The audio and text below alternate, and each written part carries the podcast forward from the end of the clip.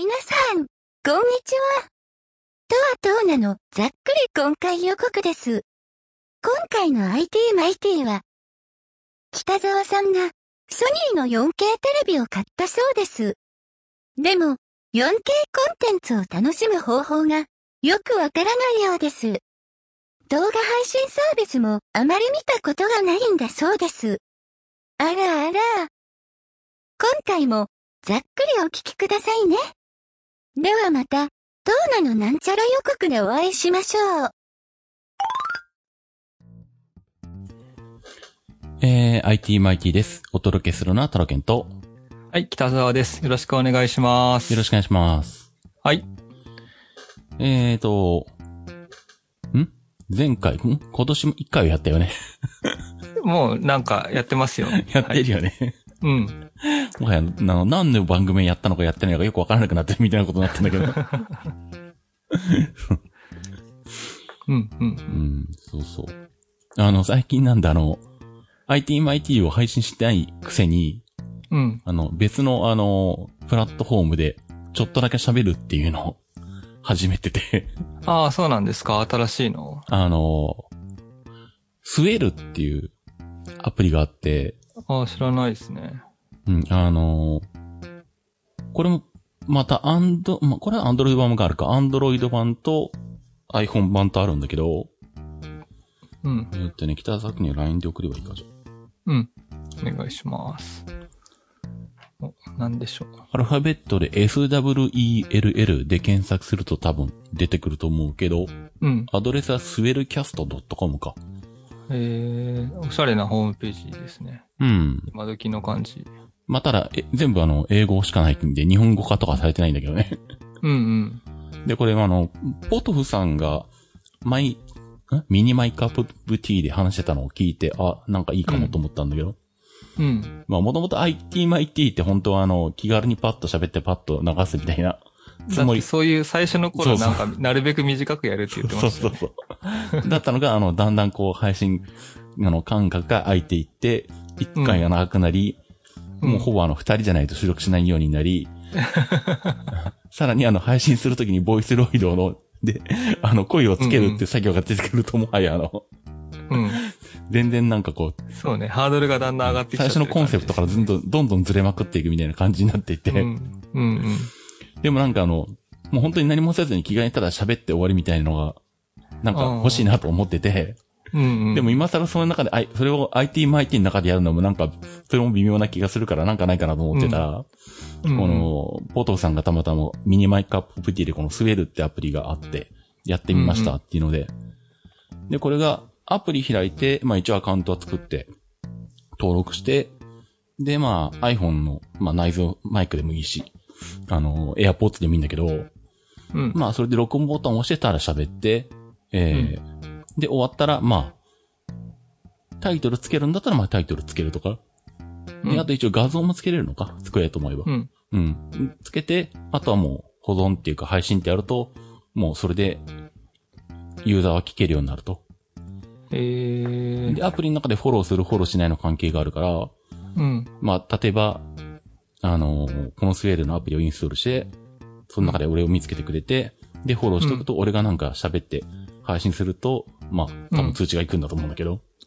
えで、ただしこいつが、えっ、と、5分までしか喋れないとー。うん。いうので、あの、長くな、なることができない。物理的にっていうか、ああ、なるほど。俺がダラダラ喋りになろうと思っても、あの、5分で終わっちゃうっていうので、うん、ちょうどいいかもと思うんで。ツイッターみたいな感じですね、じゃあね、そうそうそうそう文字制限があるみたいな。そうそう。で、うんそう、もう一個ツイッターみたいなところがあって、うん。誰が喋って配信した内容に対して、うん、リプライを音声で送れるね。え、どういうことですか？これいいよとか言うんですか？あ、いいよっていうか、それ、例えば、まあ、ツイッターとかだったらさ、なんかつぶやくじゃん、うんこれこれこう思うみたいな話で。うん。でそれに対してリプライするで、いや、こう思いますよみたいなやつを、あ文字この意ベースでやるじゃん見はいいですねとかいう、うん。コメントを足してリプライする。そうそう。これに対して。それを音声でできるのよ。えー。だから、例えば北沢くんがスウェードを入れて、俺の、俺をフォローして、で、うん俺がなんか配信した内容について、なんか言いたいこととか、あの、ああ。なんか教えたいことがあったら。た例えうんばうん、タロケンさんがう、ん。こうカメラの話をちょこっとしたりして、うんうんで。僕がそれを聞いて、うん。いや、そのレンズは2.8じゃなくて1.4ですよ、とか言って上から載せてもいいってことそうそうそうそう、そんな感じ、そんな感じ。そういう使い方ができるんで、ツイッターみたいにこう、まあやろうと思えばそれでどんどん話が繋がっていって、リアルタイムじゃないんだけど、会話が成り立っていくっていうのもできるし、まあ、ポッドキャスト、ミニポッドキャストっぽい。いろんな使い方ですよね。うん。想像力働かせれば。そうそう。んんあまあ、まあ俺は普段のポッドキャストと同じ感覚で喋ってるんだけど、それこそ俺が試しに最初テストでやったやつは、ポトフさんが一回それにリプライをくれて、うん。うんえーまあこんな感じなんだ日本人、日本語のやつはちょこちょこあるんですか？まだあんまりない？ユーザーはいるみたい、少ないけど。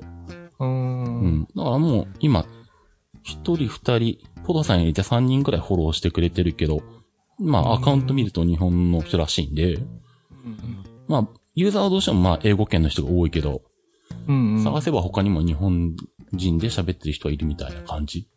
えー、なんか最近、ポッドキャストアプリの中で探すポッドキャストが全然もう3番組ぐらいしか聞いてなくて、うん。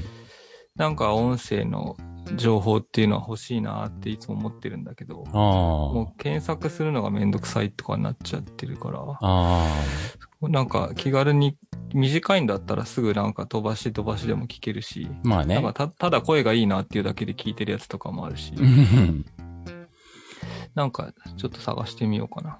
まあ特に今なんだ、もうポッドキャストって、アップルだけじゃなくて、ポッ、スポティファイでも聞けるわ、アマゾンでも聞けるわ、グーグルでも聞けるわ。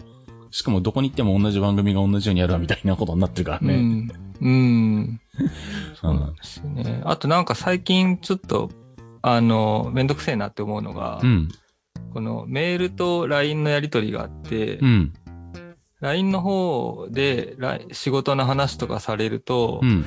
なんかちょっと違和感はあることはあるんだけど、でもメールで書くと最初に何々様お世話になっておりますとか必ず書かなきゃいけないみたいな風習があるじゃないですか。ん。まあね、書くね、一応、ね。それめんどくせえなと思って、んもう、LINE みたいにうん言いたいことだけを書いて成立するっていうのいいなっていううーん。ね。だからそういうふうに、うんそのなんか前説つけなきゃとかさ、うん。それ編集しなきゃとかじゃなくて、パうんッとやってパッとできるのは、やる方にとってはありがたいですよね。まあね。うん。だから俺のシズマックのお客さんでも LINE でほ、あのーうん。何、まあ、連絡してくる人はいて、まあ俺にそれも LINE で返すから、アカウントはあるから。うん。うん。うんまあ、そういう使い方してる人はいるし、本当にもっとあの、なんだ。個人の LINE のアカウントなんだけど、あの、バリバリ仕事で使ってる人とかも中にはいるみたいで。うん。そそれがなんか LINE の場合は、うん。あ LINE の場合っていうかまあそれぞれの使い方によるんだけど、うん。なんか混同しちゃうっていうか、うんその、プライベートも仕事も全く一緒のところで、うんタイムラインで流れてきちゃうから、うん。うん。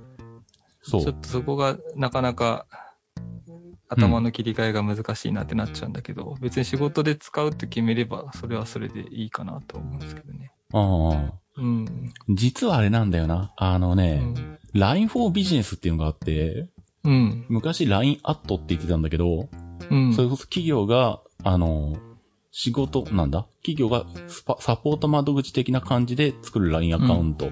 専用 LINE アカウント、個人のものじゃなくて。うん。で、今それが LINE for Business って名前になったのかな？うん。うん。で、実はシズマックで取ったのよ、その LINE for Business のアカウンあ、トを。はいはい。うん。使える状態になってるんだけど、うんう。ん。あの、そのままほったらかしにして何もしてないっていう。だから結局その、プライベートと仕事が混同しちゃうのは嫌なんだけど、うん。だけどその、うん。連絡先とかが一箇所に全部集約されてるっていうのが便利なんですよね、なんかね。うん。なんだからそれをまたビジネス用とか誰かと誰かを分けてカテゴリーとかをやり始めるとまためんどくさいし、結局使わなくなっちゃうみたいになっちゃうんですよね。まあね、まあ、うん。うん、まあでも一応、俺がやりたかったことはまさに北沢くんが言ってたことで、その、うんシズマックの仕事として来る人と個人を分けたいなってのがあったから、うん、うん。まあ最初はそのつもりでやってたんだけど、うん。なんか、えっ、と、やり方、始め方がいまいちよくわからず、なんか冊子とか届いたんだけど、そのまま、うんあの、めんどくさいからほったらかしみたいになってて、別にお金がかかるわけじゃないから、まあ別にやってもやんなくてもいいし、みたいな感じで。うんまあ気が向いたらやろうかなと思いながら放置してるみたいなね。うんなるほどね。うん。で、なんかそのもうメールで、うん。何々様とか、ななんとか会社音中とか書いて、うん。お世話になってますって書くのか、うんなんかご無沙汰してますって書くのか、で、うん最後によろしくお願いしますって書くみたいな、うん。そういうのもう全部めんどくせえとか思い始めてんすよね。あ、あれだよ。俺なんかあの、コピペだよ。あまあ、それはコピペはコピペなんですけど、うんだったら書かなきゃいいとか思っちゃうじゃないですか。その、元々の、その、相手とのやりとりの中でいらない言葉だから。まあそうなんだけど、一応、それを。それを書かないっていうのは、うんうん LINE の方だと、もともと書かないでも、うん相手に別に失礼じゃない感じじゃないですか。ああ、俺はだ、からいいかな、あみたいな。なるほどね。うん。うんうん。俺でも LINE でも仕事だと一応お世話になりますぐらいは入れちゃうんだよな。ああ、そっか。まあ、それは人それぞれいいんじゃないですか。うんうんその、あとほら、どれぐらい相手のことを知ってるかっていうのもあるし。うん。うんうん。まあ LINE でやってる人はそもそもが初めての人とかではないからもうん。う結構付き合い長い人なんで、まあ別に書かなくてもいいぐらいなんだけどね。うんうん。うん。まあちょっと話がだいぶそれましたけど、うん。スイル、スイルって言うんですか？ああ、そうそう、スウェルっていう。SWELL。じゃあちょっとタロケンさん探すにはどうすればいいんですか？タロケントークでアカウント作ったから、それであ、じゃあちょっと。タロケントーはいクだったよな、確か。まあタロケンで検索しても多分出ると思うけど。うん、カタカナで。カタカナは、カタカナは出ないんじゃないかな。英語版だから。うん。えっと、サーチってどこで、あ、どこで。ああ、でも、わかんない。検索あこれはアが、プリを入れなきゃいけないそうそのか。う。検索が、えっとなんだ？アカウントはアルファベットでタロケン、タロケントークにしたかな？タロケンだったかな？忘れたけど。う。うんん。で、説明欄は日本語で書いてあるから、うん。あとはそのスウェルのアプリの中の検索が、その、どうなってるかか。アカウントの説明欄も拾ってくるんだったらカタカナでも拾い、あの、当たると思うし。うんうん。うん。なかったら、アルファベットでタロケンだったらまあ出てくるとは思うけどね。あ、了解です。ちょっと、うんあの、また明日でもやってみますわ。そうそうんう。さすがにあの、なんだ。聞いてる人があの、二人ぐらいとかいないと、さすがにね、あの、モチベーションがな、あんまり上がらないんで。まあ、8人ぐらい欲しいなっこれでも、200人とかになると、うん、なんか、IT も IT と変わんないかね、感覚的にみたいな感じがあるんだけど。あの、えーでも、どうなんですかね？うんあの、毎日更新してると、うん。その、誰かの検索に引っかかりやすいとかあるんですかね？ああ、どうなんだろうね。どうなんですかね。でも基本的に、このアプリ使ってないとまず、あ、一応でもあれか。そうですよね。なんか、あ、聞くだけだったら、俺が例えばその、まあ、配信した後一応ツイッターとかフェイスブックにシェアするとかできるもんで、うんうん。そのスウェルのアプリの中からツイッターとフェイスブックには流してるんだけど、うん。それを、そこにあるリンクをクリックすると、うん。スマホだったらブラウザから聞けるみたいか、なんか、アプリ入れてなくても。ああ、そうなんで、です、ね。パソコンはできないっぽいんだよな、なんか。うん。まあスマホだったら、別にまあ、あの、聞くだけだったら、アプリ入れてなくてもいけるみたいな感じなるほど。ぽい。うんうん。うんうん そんな感じなんで。うんうん。うん。ちょっとあの、多少、あの、俺のリス、その、スウェールの中のリスナーさんがまあ、15人ぐらいになるまで、あの、ちょっとスウェールキャンペーンをやっていこうかなと。なるほど。全く全然知らなかったですね、これは。まあ全然、俺も、あの、ポトフさんが、から聞いて初めて知ったので、うん。全然知らなかったんだけど。うん。で、しかも全然日本で知名度ないし、みたいな。なるほど、なるほど。なんで了解しました。まあうんうんうんあの、モチベーションが続いたら、あの、気が向いた時にパパってなんか喋って終わるみたいなうん。うんうん。のをやるかも、みたいな。しかも、うん完全にノンジャンルなんで鉄道のことも話すかもしんないし、うん。全然関係ない、あの、アニメの話とかするかもしんないけど、おー。そんな感じで、あの、考えてるんで、まあ、それでもいいよという方は、よかったら。インストールしてフォローしていただければという。うん。了解しました。感じちょっと明日やってみます。うん。で、まあ、俺がそんなことをやってる間に、まあ、そんなことばっかりやってたわけじゃないんだけど、北沢くんはテレビを買ったんだって？ああ、そうなんですよ。うん。えーっと、えーソニーの、うん。A8H シリーズ。うん。ブラビアのうん。4K 有機 EL テレビを買いましたよ。おー。すごいですよ、これ。ソニーか。うん。なんか、あの、ソニーのアルファ買ってプロ会員になったじゃないですか。あ、カメラね。そうそうそう。うん。そしたら、ソニー製品がとりあえず15%引きなんですよ。おー。んで、なんかクーポン券とかちょこちょこついてて、うん。あと5年保証がタダで入れるとか、おー。そういうことなんで、うん。なんかもうね、あの、Bluetooth イヤホンとか、うん。まあテレビもそうだし。あとなんか身の回りのものがどんどんソニーになっていく。あの、すぐまんまと罠にはまってるなと思って。ソニーの囲い込み戦略にはまっている。そう、今超ハマり中ですね。そうか。絶賛ハマり中ですね、これ。なるほど。我々があの、うんアップルの囲い込み戦略に、あの、ハマっていくのと同じように、うんソニーにハマるっていう。ソニーハマってますね。しかも、なんていうのあの、新品でソニーストアで買うってことになっちゃってるんですよね、もうね。ああ、まあそうなるか。うんそうだね。なんか、例えば、うん。あ、まあ、カメラ、アルファ9とかだったら、あ、僕が買った時ですね。うん。あ、違うな。あ、まあ、今のたカメラで、まあ、新しいやつとかで、中古で売ってるのが、うん。例えば、アルファシリーズのカメラ30万円で売ってるとするじゃないですか。うん。そんで、ソニーストアでプロ価格で買うと32万円とか33万円とか、ちょっと1、2万ぐらいの差なんですよ。ああ、中。古ので買うのと。ほうほう。だったらソニーストアで買っちゃえってなっちゃうじゃないですか。まあそうだね。新品用っていうう。ん。そう、そういう価格設定をやられてるんですよ、彼らは。ああ、そんな安いんだ。だから今回のテレビも、うん。あのーえっと、ホームページの、ソニーのホームページ価格だとう、ん。26万4千円ってなってんですけど、うんうん。えっと、それに、えっと、5年保証が1万5400円かな。うん。あと、まあ、送料とか。うん。全部、込み込みで、うん21万6000円ぐらいになるんですよ。ププロ価格だと。ほうほそれで、ネットの価格コムで一番安いとこ見るとう。う、ん。19万8000円なんですよ。ああ、なるほど。だから2万円ぐらいの差で、うん。ソニーストアで買っといた方がう、ん、うんその保。証とかもあるわけじゃないですか。そうだね。らいっかと思ってう、ん、うそのん。2万円高くても払っちゃうんですよ。ああ、まあそれぐらいだったらまあその方がいいよな。ソニーから買った方が。そういう価格設定に囲囲い込まれてます、僕。ああ。でもそれぐらいだったら、普通になんか俺らもなんか、それで、その値段で買えるんなら買いたいよなぐらいの 値段だよね、うんそれは。そうそう。だから、そう、あの、IC レコーダーとかも、うん。そう、あと、まあ、ビデオカメラとかもうんうん、だいたいもう最近ソニーストアで買うようになっちゃってますね。うん。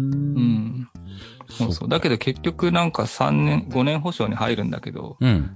3年でもう売ってしまうっていうこともあるんですけど。ああ、まあ、あの、カメラとかその類のやつはね。うん。まあ、しょうがないですね、それ。うん。うん。そうか。そうそうそう。まあ、それでなんかもともと買おうと思ったきっかけが、うん。まずまあ、あの、アルファ9買った時に、うん。ソニーストアで、あ、プロ会員になった時か、ソニーストア行ったら、うん。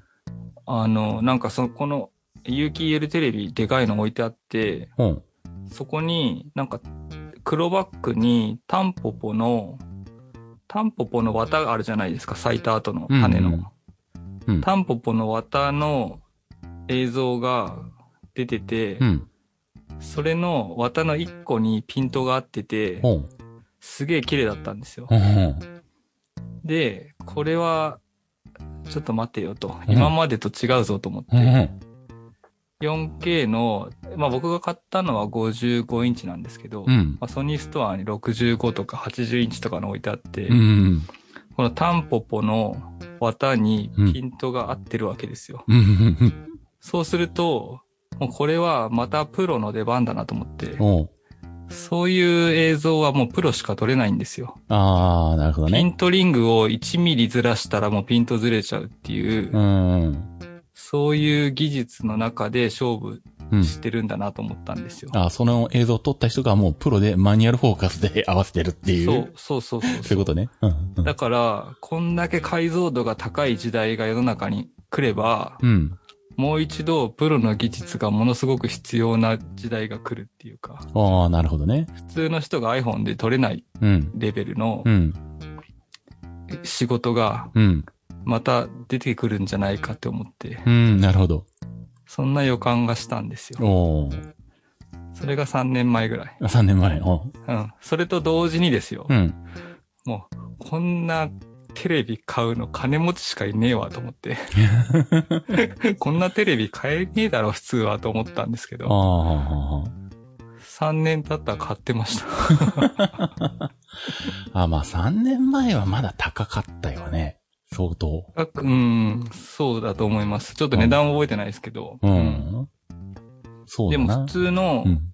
なんか、ハイビジョンテレビと比べて、うん格段に違うなっていうふうにその時ちょっと思いましたね。ああ、それまでは普通のフル HD だったってこと？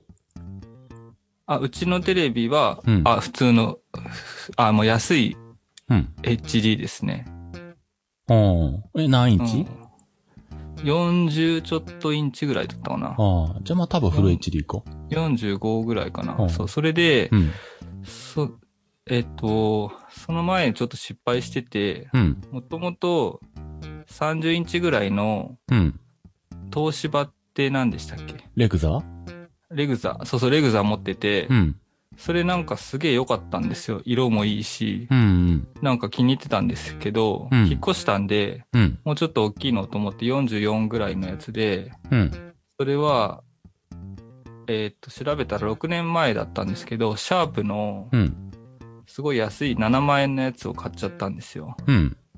それのもうパネルがひどくて、ほう。色も浅いし、コントラストも変だしう、ん。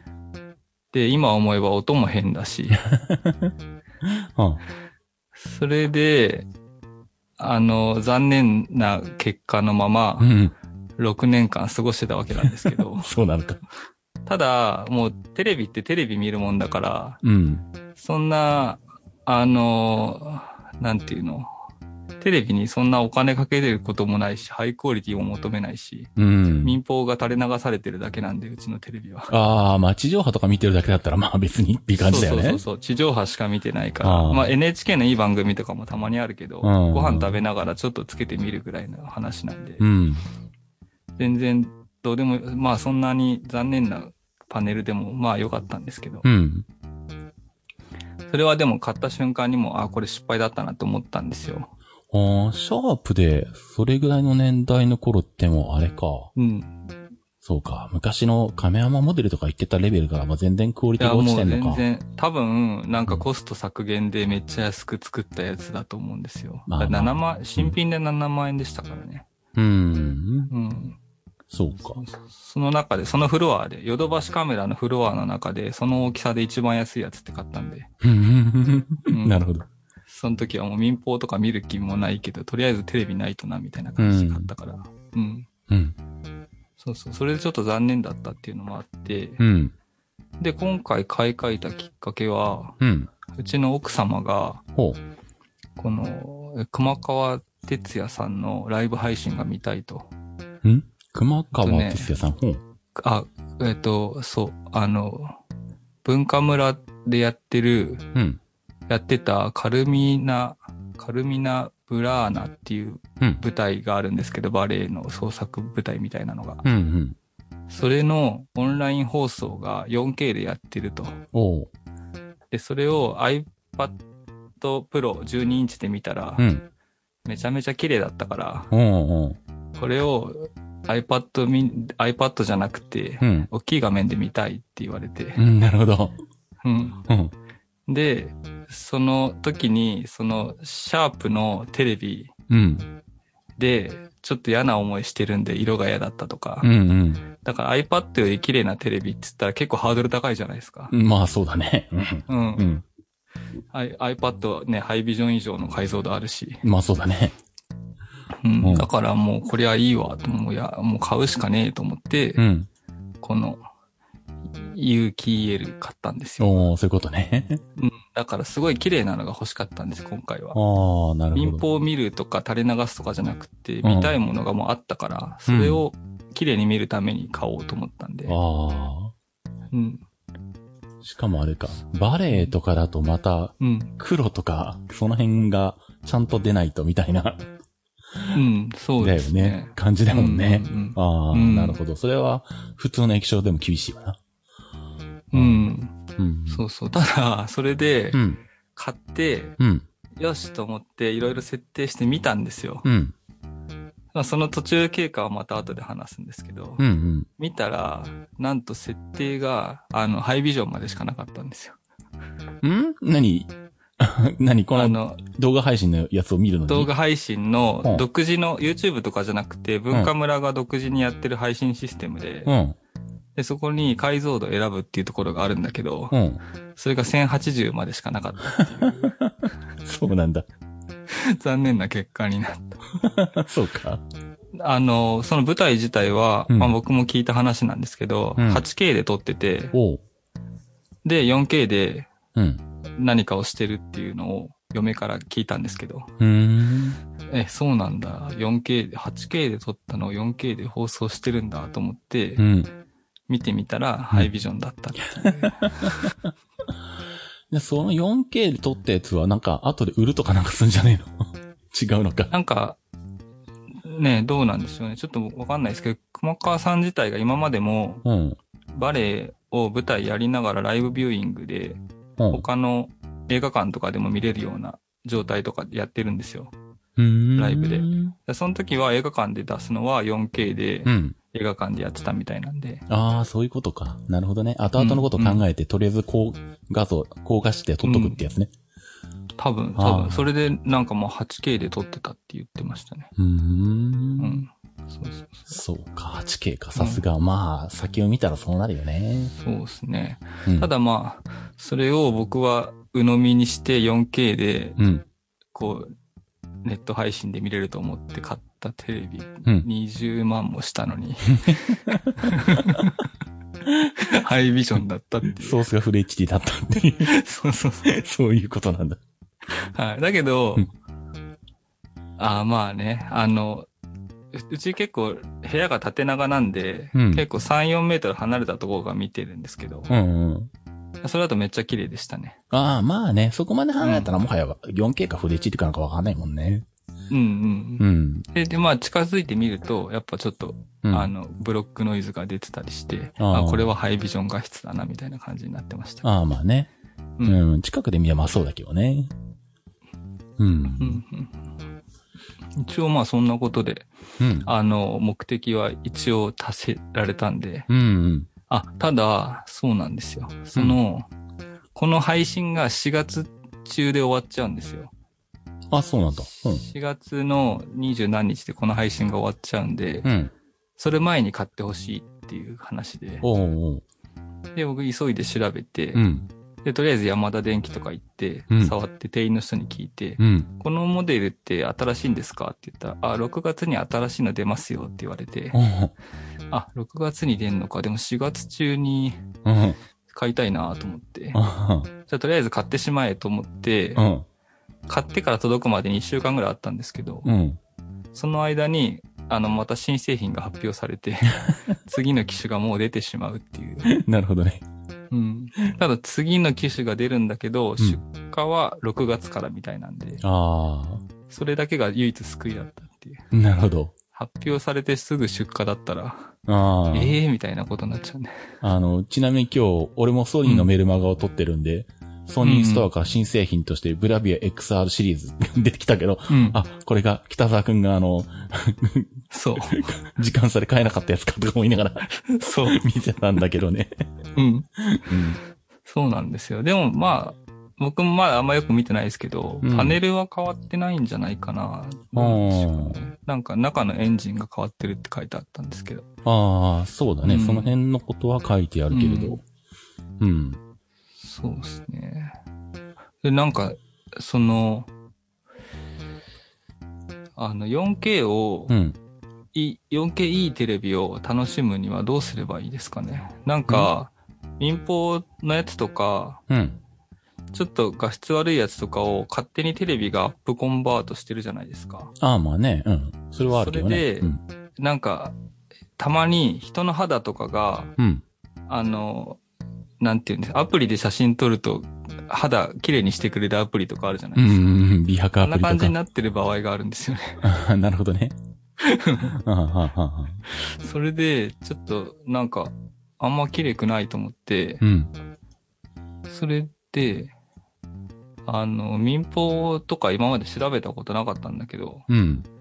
どういう風になってんのかなと思ってさっきホームページ見てみたんですけど。もともと 1440×1080 で放送してるんですね。民放っていうのは。あ、地上波はフル HD じゃないからな、そもそもな。うん。それもよく分かってなかったんで。うん。BS はフル HD だけど。うんう。ん。ただ、BS も、うん。なんか今ネットで見てたら、BS もフルハイビジョンから、うん。ちょっとえ1440にうん。ダウングレードされましたって書いてありますよ。あ、本当？そうなの？うん。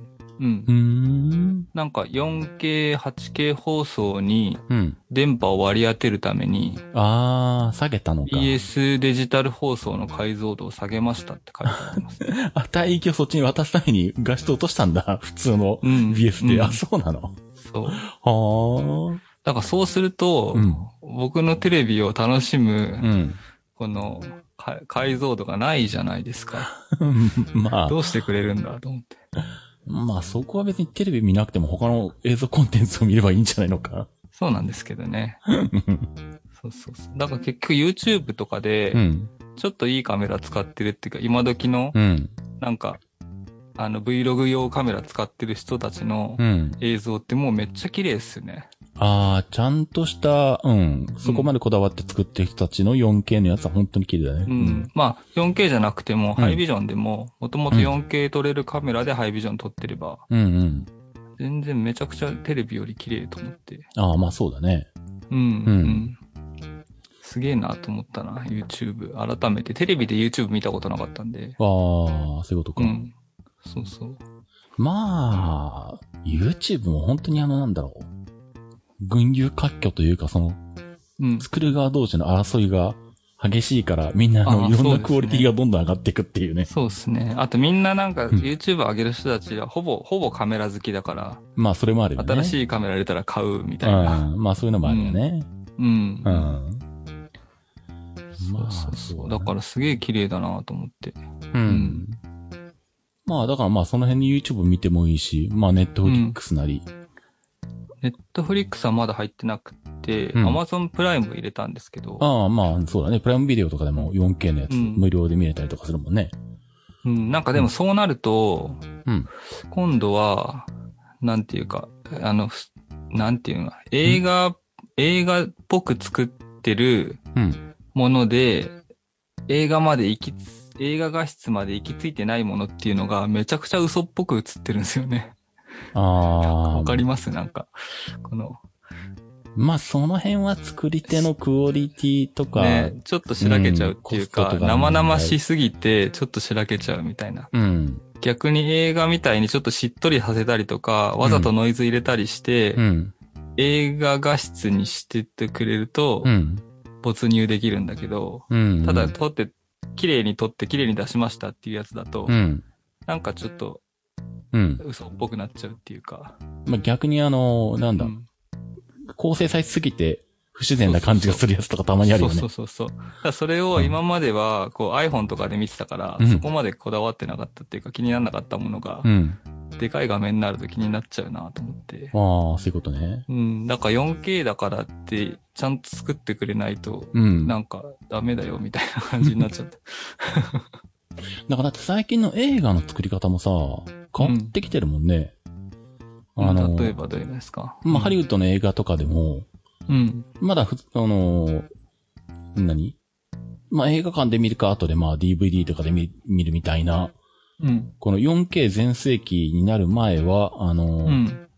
映画って割と何、ちょっと暗めっぽく撮って雰囲気作るとか、うんうん。だったし、まあそんな細かいとこまで映らないから、やっぱり。て特にうちで見るようなやつだと。うんうん。うん。なんでまあ、そういう作りだったんだけど、最近のハリウッド映画とか見てると、あの、うんもうめっちゃあのなんだろうな、明る、明るめっていうかコントラスト高めで、例えばその、森の中のシーンとかでも、うん。もう、昔だったらこれ暗めに撮って、下手したらあの、何？セットのところが、あらが見えないようにごまかすとか、やってたらなっていうところも、もうくっきり綺麗に見せて、しかもコントラスト高めで、うん歯の、歯の一枚一枚の緑もすごい鮮やかに出るような色作りにあしてて、で、あ。あ、うん。まあ、でもちゃんとあらが見えないようになっていて、うん。で、あとはその、なんだ。まあそういう、それに合わせた絵作りをするみたいな。うん。ううんん、最近作られた映画見てるとそういう風なのが多いね。だからやっぱりもうこれはみんなが 4K でオンライン配信で 4K 画質で見ることを前提として作ってるな。あと、液晶側のその品質とかも、う。うんん、あの、色の出方も意識して作り方変えてんなっていう感じがするんだけど。あーうん。そういう映画で、タロケンさん的には、うん。結構、なんていうか、没入っていうか、その世界に入り込むような感じになれます？まあ。ケースバイケースか。まあ、内容によりきりだけど、最初は、まあなんだろう。最初、あ、なんか最近の映画こんな色合いで作るんだとは思ったけど、うんまあ別にストーリーがちゃんとしてれば、全然普通に見れて楽しめるから、あ、そうか。うん。まあ俺は映画、ネットフリックスとかで映画見るにしても大体あの、なんうんか、ホラーとか、ああいうサスペンスとか、ああいうのばっかだけど、そうか。まあでも、なんスティーブン・キング原作とかなんかそういうのだったりするけど、うんまあでも、あの、うん、別に違和感はないかな。あ、そうか。なんかあの、うん。僕が、まあ今まで見た映画で、映画館で見たやつで、うん。まあ久々に見たからっていうのもあるんだけど、すげえなと思ったのが、うん。クリント・イーストウッドのチェンジリングっていう映画なんですけど、うん。それが多分フィルムで撮ってデジタルにしてるんだと思うんですけど。でもまあフィルムの粒子みたいなのを後から載せてんのかもしれないけど、うんうん。その、えすんげえでかい映画館で見たから、その粒子の感じがすごく綺麗に見えてるっていうか。それをそのまま縮小して、うん家のテレビで見たら、その粒子まで多分感じれないぐらいの感じなんあですよ。あ、なるほどね。うん。そうそう。それ、それが映画なんだよなって思ったんですけど、なるほどね。映画館で見る意味みたいなうん。うんうんで、まあそれはそれで、それは映画のこう表現のうん。うん。としていいなって思ったやつで、うん。で、今回、そのテレビ買う前からずっとこう、ながら見で、うん。あの、アマゾンプライムで24を見てたんですよ。うん。で、それは何あの、日本語版のやつなのか昔のやつなのかどっちかによって大幅に話が変わるんだけど。えっと、ジャック・バウアーが出てくるあ、、本物の方ね。本物の、うん。本物の日本語版です。なるほどね。あ、日本、で、吹き替え版。日本であの最近作ったやつじゃない方ね。あ、なんかありましたっけ、そういうの。うん、24ジャパンっていうのが、日本であ、あるんですか。あるけど、うんあの、見なくていいです。うんああ、あのネタにして笑いたい場合は見てもいいけど。あの、やばいんですか？かなりやばい感じ。ああ、了解。あのとりあえずそそれじゃなくて、あの、えっと、吹き、日本語吹き替え版のやつで、うん。1から8までを、うん。こう、携帯の画面で見てたんですよ。だちっちゃい画面で。で、9の、えっと、途中から、うん。このテレビ買っちゃったから、うんよーしと思って一番でかいので見てやれって見たら、うん。さっき言ったみたいな、あ すごい綺麗すぎてなんか現実と。なんていうの、え没入できないみたいなああ、なるほど感じにね。なっちゃったんで、うん。まあ、昔の映うん、やっぱ昔作った映画だと、やっぱこの、今の液晶テレビ大型だったりとか、うん。あとはそのテレビがやっぱり多少そうなんだろうな。うん。もともとのやつはふ多分 4K じゃないだろうから、む昔の作ったああ、そ24っか。自体がうん。うん。あっても、DVD ぐらいとか、フル HD ぐらいとかのやつを。うん。多分テレビが勝手にアップコンバートして、ああ、それもあるかもしれそう、ない、いじくってくるか。ら、確かに。そう、それによってはちょっとっていうのはあるかもしれないよね。あ、それでかもしれないですね。なんかやたらこの、なんていうの、うんあの、境界線がくっきりしてるみたいな。そうそうそうそう。背景と体とのうん。間とか、うん。こう、顔のシワとか、うん。いろんな線がくっきりしちゃってたんで、うん。あ、テレビのせいかもしれないですね。う。。うんなんでその辺が、うん。まあ、多分テレビの機種とかそのメーカーとかにもよるんだろうけど、あその映像エンジンの解釈の仕方ってそうそういじくりのうん、いじくり方、うん手の、手の加え方？のロジックによって、うんうん、確かに。あるとは思うんだけど。うん、さっきの美肌効果のアプリみたいになっちゃってる場合もあるし、うんうん。そうやってすごいシャープになりすぎちゃってるっていう場合もあるし、みたいうんうな。ん。ああ、あるかもしれそない。うそうそうそう。うんだから俺が今使ってる、この船井製の山田でしか売ってない船井うんのうん。50インチうん。の前に使ってた、えっ、と、フィリップスの43インチの 4K の液晶モニターか。うん。今はあくまで船井のテレビなんだけど、うん。その前のフィリップスのやつは 4K のモニターなんだけど、うん。で、どっちも、あの、アマゾンの Fire TV スティックああ。挿して見てるんだけど、うん。まあやっぱそれぞれ処理、処理が違うっていうかなんで、液晶モニターだとから多分そういう処理は一切ないんだよ。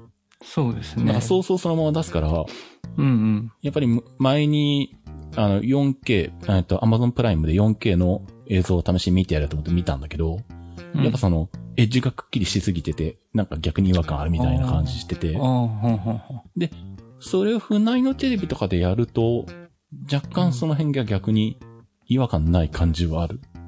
へえ。うん。っていうのがあって、うん。そういうところはやっぱりテレビと液晶モニターの違いとは言ってたな、大地とかあの辺が。ああ、なるほどね、うんそういうことか。そうそう。だからやっぱコンテンツ作る側が今度大変ですね、なんかね。まあ、実際はこう見てほしいのに、うん。機種によってそうやっていろいろ解釈されちゃうわけでしょ。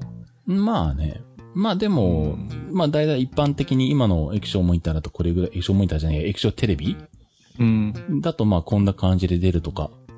であればまあそんな違和感はないんじゃないかなとは思うけどうね。んなるほどね。そういうことですね。う。うんんだから、あ、そうか。だうん、そうだな。4K テレビ、せっかく買ったからいろいろ楽しみたいなとは思ってるんですけどね。うん。そうやってちょっと裏目に出ちゃうと嫌だな、みたいなのありますね。うん。うんまあひょやっとしたら、最新のものを見るのがいいのかな。ううん。まあ新しくてもともと 4K で作ってあるコンテンツはまあね、間違いなくうん。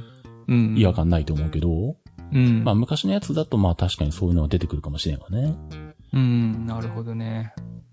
うん。あとはあれかな。ん？今は何？その Amazon プライムビデオを見るのは、うん。そのソニーのベラビアに内蔵のアプリで見てるっていうことになるの、ああ、そうですね。そうです。はい。うん。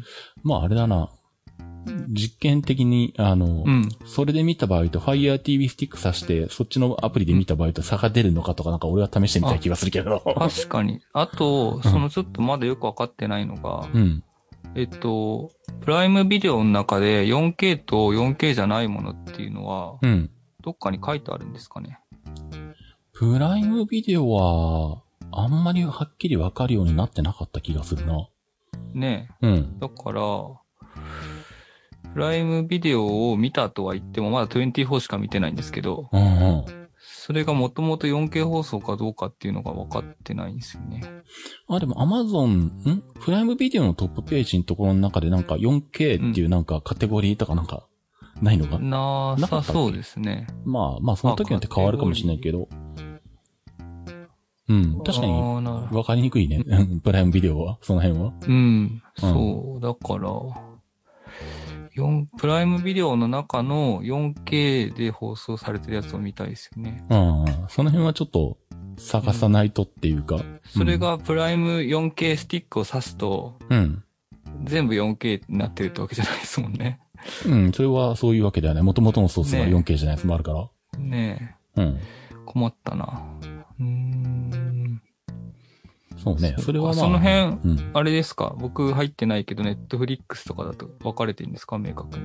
ネットフリックスは、うん。プランによって 4K かうんフル HD かとか画質が変わるんだよ。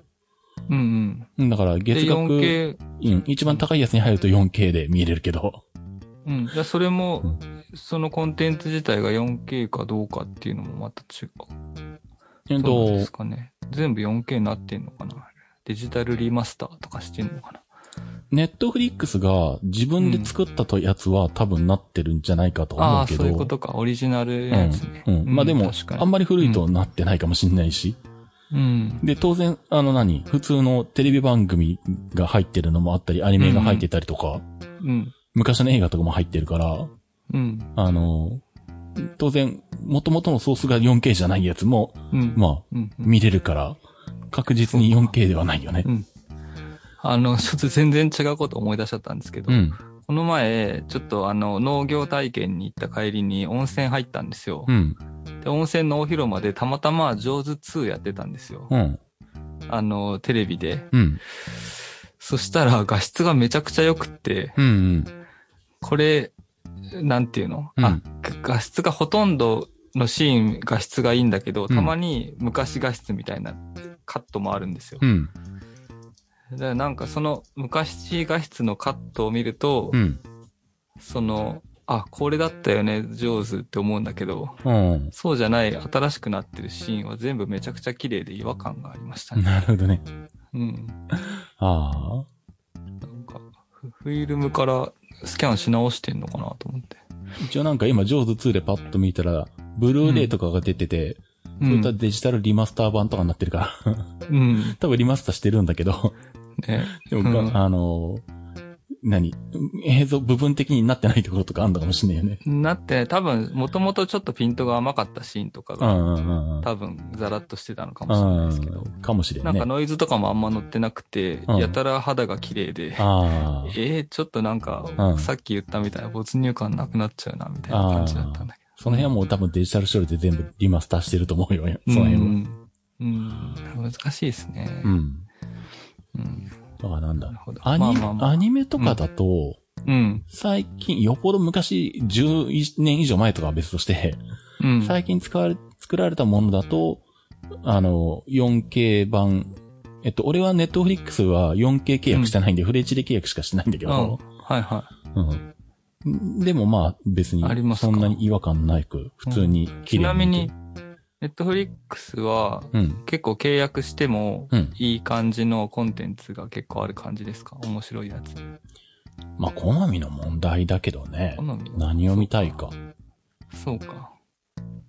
まあ、大体一通り何でも見れるっちゃ見れるけど、最近はそのなんだろう。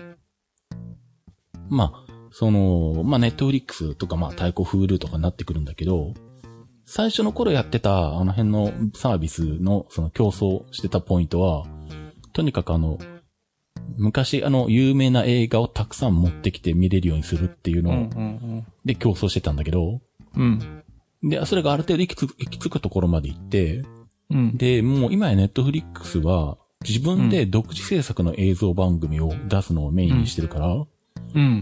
で、ネットフリックス自身が、あの、映画っぽいやつ作ったり、うん。あとドキュメンタリーとかうん。作ったり、あの、20 24みたいな、ああいううん。番組っぽい連続のドラマを作ったり、あとうん下手をすると、ネットフリックスが日本のアニメを作ったりおー。うん。してるので、うん。もはやそれが最大の売りだよね。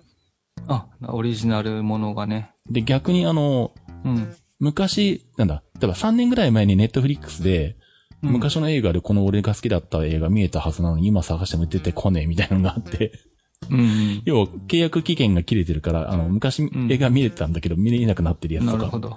うんもうまあまあある。だからうん昔の映画見たいとかだったら、もはやネットフリックスとかは向いていない。じゃなくてね。まあ、アマゾンプライムでもいいですもんね、別にね。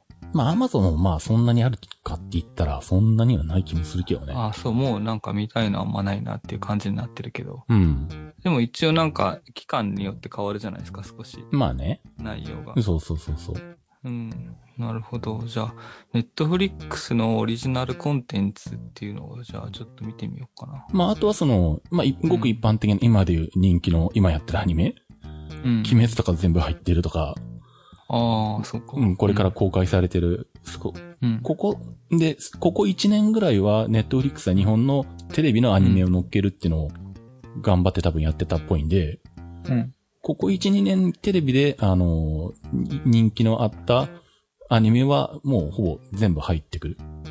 うんまあ一部多分、ど、どっかの曲だけ入らないとかあるんだけど、あまあまあ、9割方入る。8割か9割方。うんうんだから、えっと、何？で、俺は D アニメも契約してるんだけど、うん。うん。まあ、ドコモがやってるサービスで、あの、はいはいアニメだけひたすら集めましたみたいなやつ。うん。月額440円とか。うん。で、アニメで探そうと思ったらそっちの方が手厚いというか、あの、収録の範囲もめっちゃ広いし、うん。もう95%くらい日本のアニメ入ってるみたいな感じになってるし、ここ最近のやつだと。下手したら最近。下手したら最近はあの、何？俺が子供の頃のアニメとかなんか なんかよくわかんねえやつが、俺の子供の頃にやったらしいけど聞いたことねえみたいな、えよくわかんねえアニメとか入り出したりとか、非常にコンテンツが多いっていうことにすごいんだ。うん、うん。なっているんだけど、でまあ、うんで、それでリアルタイムで今やってるアニメとかも入ってくるんだけど、うん。うん。んあの、なんだ。ただ、同じ今やってるアニメが、を、ネットフリックスと、ネットフリックスのフレ HD 版のサービスと、D アニメで見ると、うん。ネットフリックスのが若干画質音質がいいのよ。お、なるほど。最初、あれ？このエンディングテーマの曲なんか、聞く感じ、こんな感じだったっけ？なんかちょっと音が違うなと思って、うん。よくよく考えたら、それまでずっと D アニメで見てて、たまたま今回、うんネットフリックスで見て、見て、うんで、音質の違いに気がついて、あ、違うな、これって思って。おほほほ。うんなるほど。そなんかあれ、うんあの、このテレビは、うん。あの A、A8 シリーズは、うんテレビの画面が揺れて音が出てくるらしいんですよ。あー、なるほど。あの、うんそれで昔あったね。プパソコンにもそういうのが。うん。それで、テレビつないで、最初 YouTube つけて、うん。音もいいらしいし、絵も綺麗だからと思って YouTube で 4K でジャズ流れてるやつをうんピコってやったんですよ。うん。そしたら、うわ、すっげえ音めっちゃいいじゃんって思って、画質も超綺麗って思ったんだけど、うん。あの、5分で慣れちゃって。まあね。慣れたら別にな、次つけても何の感動もなかったんですけど。まあ、すぐ慣れるよね、その辺はね。うんその前のシャープがほぼ、ヘボすぎたんだなと思って。ま あなるほど、ね。僕がたまたま買ったやつはですけど。うん。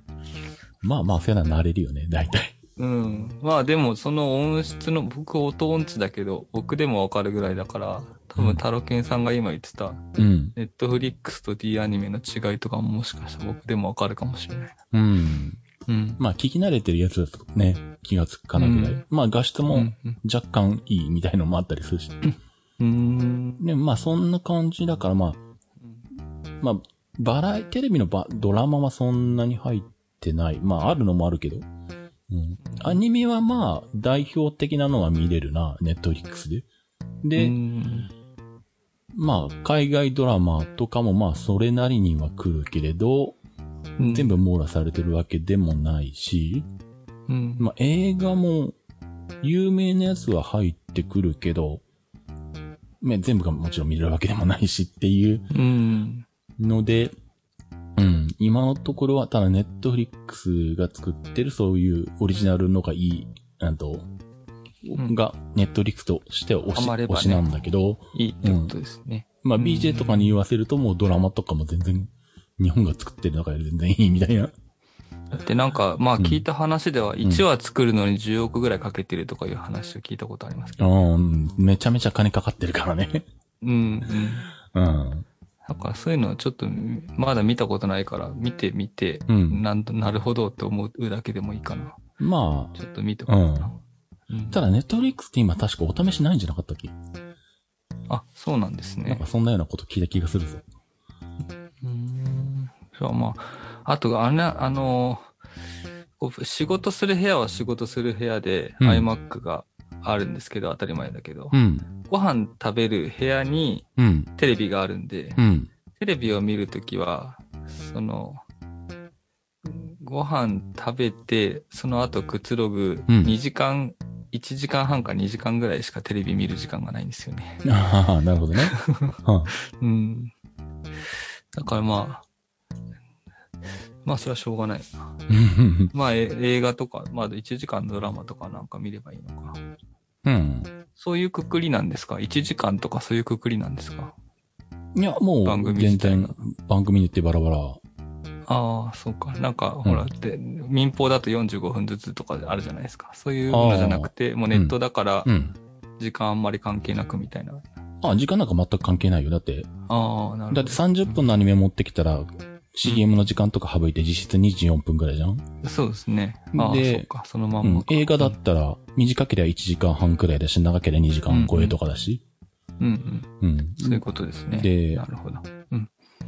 まあ、ネットフリックスは、俺そんなにネットフリックスのドラキュメンタリーとかあの辺ドラマを見てないからわかんないけど、うん。最近はその、テレビの時間に合わせた作り方をしない、オリジナル制作ドラマとか出てきてると、下手したら何、うん。あの、回によって長さが違ったりとか、ああ、なるほど。1話目はな、あの、ありです36分なんだけど、まあ、特に1話目とかと、特別編にするから長見せとかテレビでもよくやるけど、うん。1話目は48分なんだけど、2話目から24分とか30何分とか、うんうんいうのもあるし、まあもともとその、で、アニメとか入ってくると、アニメの深夜枠だとそもそもアニメ5分とかそういう番組もあるから、うん。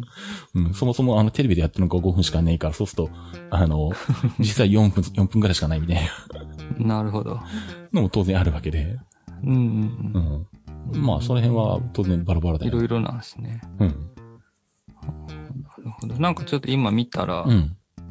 ネットフリックス、ツタヤ TV、うん。DTV、うん DAZN、FOD、うん。 Hulu、U-NEXT、Amazon プライム、楽天 TV なんてあるんですね。ああ、まああるね、一応ね。うん。うん。がうん。有料で、うん無料は YouTube とうん TVer と Ameba と GAO。うん。うん、TVer って聞いたことないな。TVer は見逃うんし。そう、テレビ局があ集まってやってるやつ。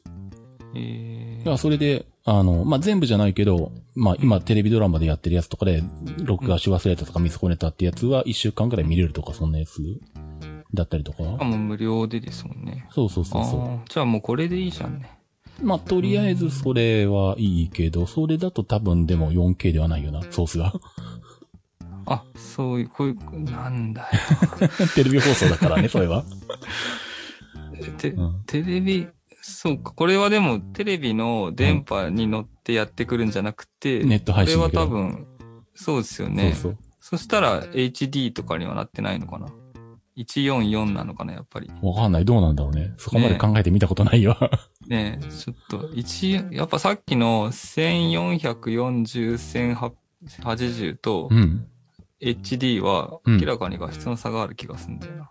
パまあねッ。と見、うん感覚で分かっちゃうほどに。まあね。う。うんん。HD だったら全然うん問題ないけど。うん。うん。なるまあ。ギャ、まあ、ギャオでも映画ある程度見れるし、まあ、ドラマとかも見れるっちゃ見れる。うん。けど 4K はあるかどうかわかんねえな。ギャオは見たことねえな。うん。まあ、あとは、なるほど。まあ、入るんならまあ、ネットフリックスだとは思うけど、うん。か、DTV はどうなんだ？あ、でもあの、釣り吉三平見たくって、あそれを見るために入ってもいいかなとはあ思ってるんですけどああ、。そういう目的があるならいいんじゃない？で、見てら、いや、解約するとか、お試し期間中に見ればいいんで。うん。あ、だからお試し期間があるやつをとりあえずお試し期間だけ見るみたいな。ああ、そっか。それやってみよう、じゃあ。だね。FOD とかもあるから、ううん、ん。あ、お試しが。あったはず。1ヶ月お試了しとか。解です。え、でも FOD ってフジテレビだから、これも、でも 4K とかやってんのかな？ああ、まあ 4K はどれくらいテレビ番かわかんないな組ですよね、多分ね。まあアニメとか映画とかもあるけどね。うん。うるせえ奴らを全話見るために FOD に入ってお試し期間で見切れなかったから1ヶ月だけ金払ったけど、2ヶ月で、そうなんだ。2ヶ月でうるせえ奴ら200回全部見たけどね。すげえ。おー、まあでも言っても、釣り吉三平も結構あるんだよな。まあ、あるよね。釣り吉まあいい。なんか釣り、そう、うんと、ん釣り吉さんって、まあ、アニメってこうん、アニメ。とああ。それは FOD にしかないのかな？あ、た多分 DTV にあるんだと。ああ、DTV か。DTV しかないんだ。だちょっと調べてないですけど。うん。DTV っていくらだっけ？値段。いや、これにちょっと今書いてないですね。パンフレットには。DTV、DTV って、まあ、ここ、DTV は、あ、550円か安いな。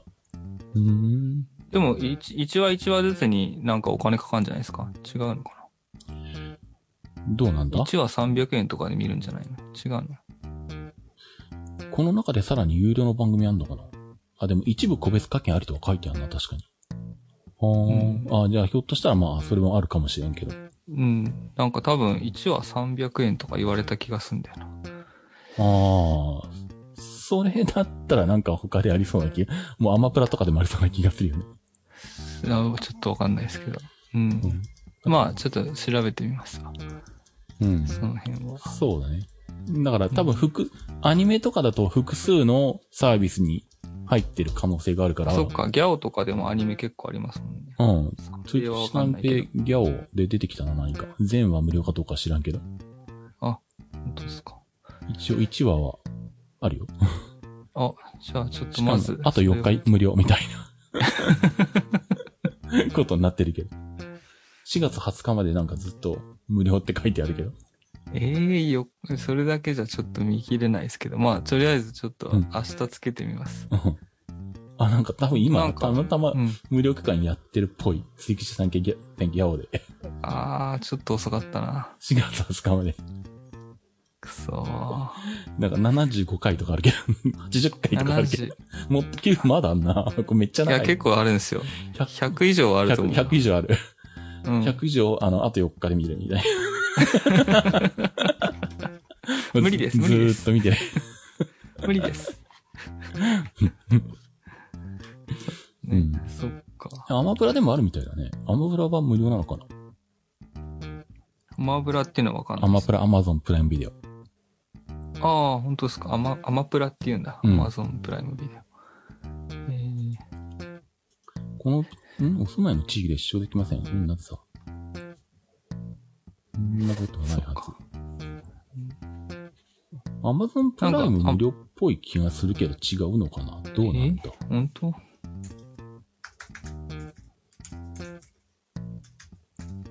れは？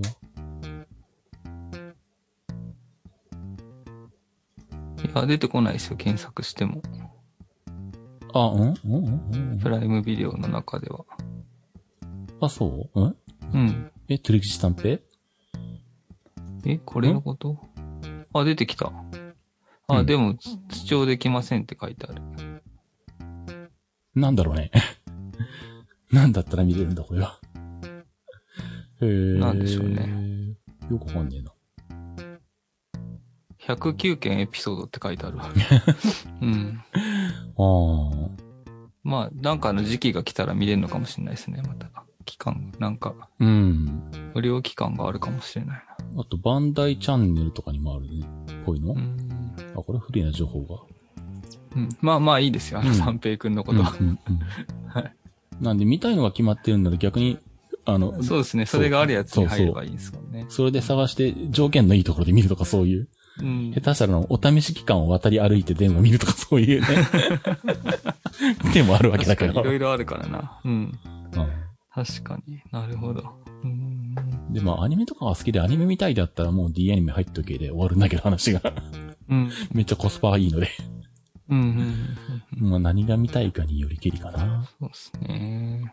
うん。なんかあの、初めてテレビで YouTube 見たんですけど、うん。あの、まあ、パソコンの前で見てたりすると、うん。広告が出てきてもすぐスキップポチッと押すじゃないですか。うんうん。で、テレビで、その YouTube 見てても、ただ決定ボタンを押すだけで、うんその広告は流れ、なんていうの？弾かれるんですけど、うん。ただなんかテレビ見てる気持ちになってるから、うん広告が流れたらなんか15秒ぐらい見ちゃうわけですよ。あそんで、あ、これ押さなきゃ決定みたいになっちゃって な、るほどね。そうなった時に、うんじゃあもう、あの、YouTube うん。広告出ない版うん。加入しよっかなってちょっと思ったりしたんですけどプ、レミアムか。そう。でもそれと同時にですよ、あの、今、Google ドライブの容量が15ギガじゃ足りなくなってきててう、ん。なんか月250円ぐらい払うと100ギガぐらいになるじゃないですか。それもあるし、っうん。て考えたら、うん。その Google システムを全部一括で3000円ぐらいにしてくれたら、Amazon プライムも一緒の方式じゃないですか。まあね。うん。本当は送料無料になるっていうだけの話だったのが、うん動画見れるようになっちゃったじゃないですか。まあね。うん。ちょっと Google もそうしてほしいなと思って。そうか。うんなんか、あの、YouTube の広告なしにするのに、うんなんか、ちょっと抵抗があるんですよね。でもこれ1180円じゃん、YouTube プレミアムって。うん。あと数百円経つと Netflix で契約できるよ。そうなんですよね。まあでも、ただ YouTube の方では、うんなんかた、今もうなんか登録してる楽しい番組がいくつかあるんで、うん。それ見たいっていうのもあるじゃないですか。うん。もう、もうその人の価値観だよね、それはね。そうですよねう。ん、俺はう、ん。YouTube で広告飛ばすために1000円も払う気がないっていう。そうっすよねうん。でも Netflix だったら1400円出してもいいなっていうのが。そうなんですよ。だそこで、その YouTube とか Google システムうん。がいろいろ使えますよ。Google フォトもなんか気にしないであげれますよとか、うん。いろんなのセットにしてくれて、うんその値段だったら別に払ってもいいかなと思うんですけど、まあね。うん YouTube だけでってなるとう、んちょっとなんかなって思っちゃいますよね。しかも広告なくなるだけだしね。そう。しかも Google ドライブも15ギガ以上やるのにお金払うのはなんか抵抗があるんですよね。まあ、そこの辺は。200円、300円の話なんだけどう。ん。Google ドライブじゃなくて他のやつでいいんじゃねえの？ねえ。うんだから、と思って、ちょっと今考え中です。え、Google ドライブは何、何に使ってんの？わ受け渡しに使ってんの？あ、受け渡しですね。ああ。うん。受け渡しだったらドロップボックスが楽なような気もしなくもないけど、まあいいけど。まあいいや。ドロップボックスもお金払ってないから2ギガなんで、ああ。そういうことね。あの、一応 Google ドライブだと空いてるだけいけるじゃないですか。15ギガまでそうか15ギガ以下だったら。うんああ、そうだね。うん。今は10ギガぐらい空いてるんで、うん。いいんですけど、それ10ギガ開けるために、うんなんか写真が今度有料になっちゃうとか、なんとか書いてあったんであ、の、グレードを落としたんですよ、写真の。はい。うん。だから、空きができたんですけど。うん。でも写真はもうずっと永久に溜まっていっちゃうものだから、うんなぁと思って、うんそれを、あえっと、アマゾンフォトの方にも上げるようにして。うん、両方に行くようにして、Google の方はどんどん削除していかなきゃっていう頭に切り替えたんですけど。なるほどね。そういうことか。うん。うん。まあまあまあ、なんかそ、なんていうの、動画のためにお金払うっていうのもあるんだけど、うん。動画プラスアルファみたいなものもどんどんくっつけてくれたら、まあ Google だけじゃなくて Netflix とかも、まあ、ネットフリックスは映像屋さんだから、それはないと思うけど、なんに。かいろんなサービスくっつけてくれたら、もうちょっと入りやすい、なんか気持ちが解放されるのになと思って。ああ。そういや、なんか、なんだっけ。ちゅ、ん中電だったかなあの、まあ、全然話が合うんだけど、俺の、うんうちのマンションの管理会社とかが変わって、皆さん、お疲れ様です。とはとうなのざっくり次回予告です。次回の IT マイティは、はい、その通り。先ほどの続きです。今回も前編後編の2回になります。ではまた、ドーナの？なんちゃら予告をお楽しみに。